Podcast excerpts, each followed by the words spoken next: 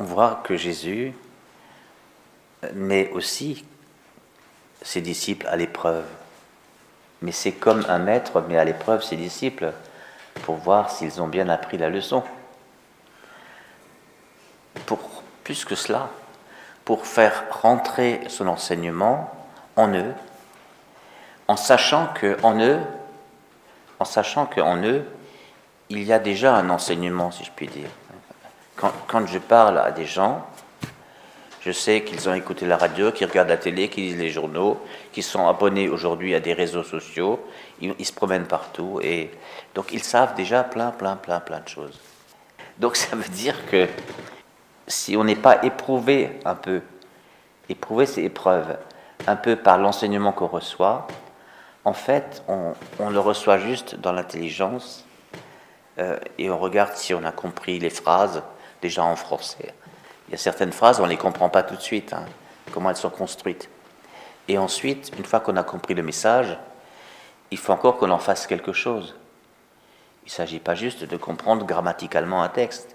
C'est, attention, ce message, il vient percuter en moi quoi qui existe déjà sur ce sujet. Ça, c'est toujours ma préoccupation, ça. Quand je prêche, c'est toujours ma préoccupation. Je suis sûr que ce que je dis ne tombe pas sur une terre vierge. Personne n'est vierge.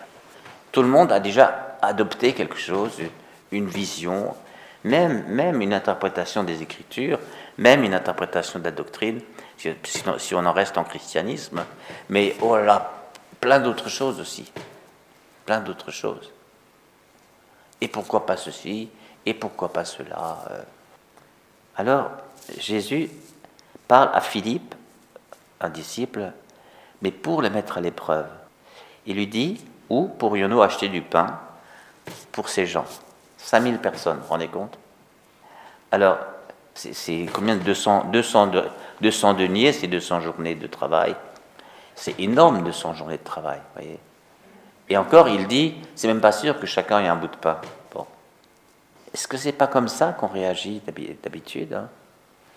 Il y a un défi. Il y a un défi. Et, pour répondre à ce défi, un défi pour l'évangile, hein, il s'agit du royaume de Dieu. Là, je parle entre, chrétiens qui sont engagés pour être disciples de Jésus, euh, pour faire avancer l'œuvre de Dieu, euh, qui, qui, qui d'établir son royaume au cœur du monde, son salut, son saint nom, etc.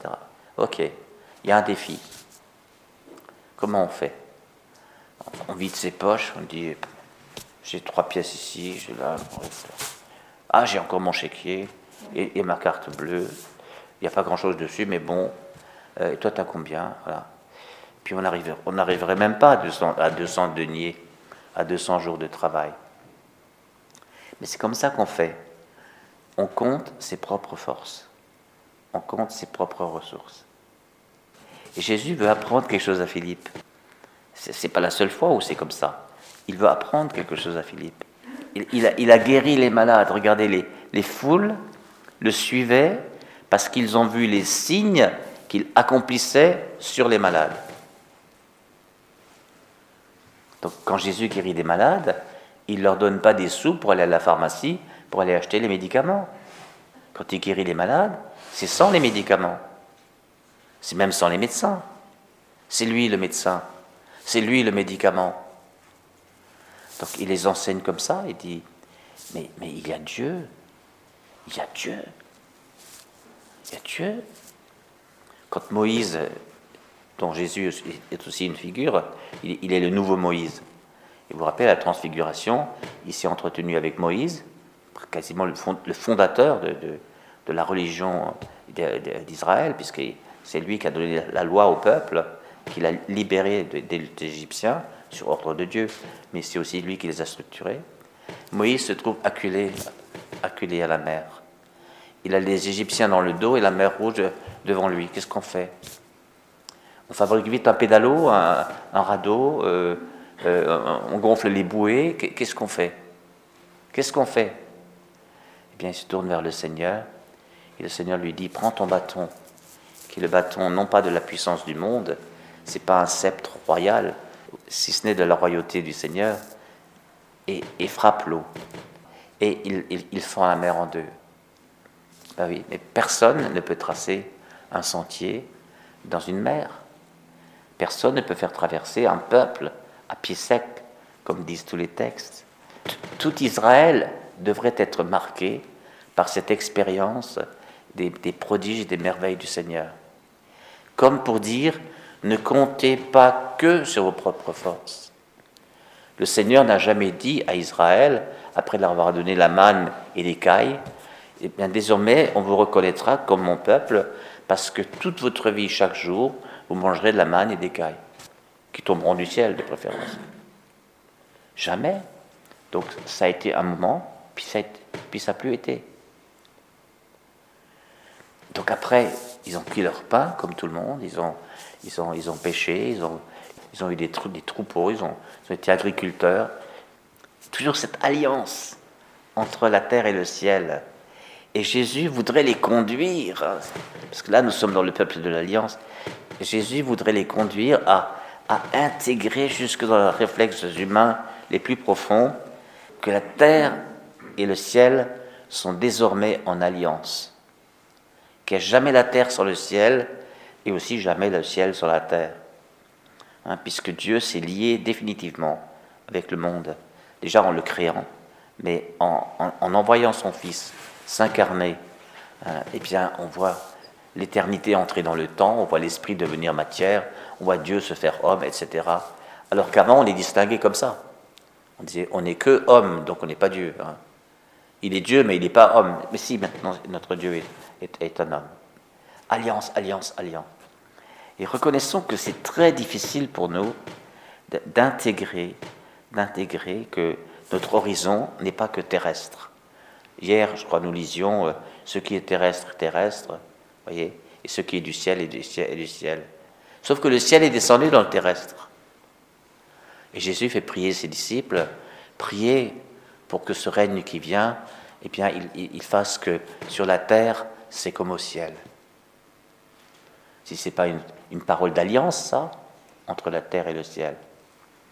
Mais mon Dieu, comme c'est difficile d'avoir une parole de foi.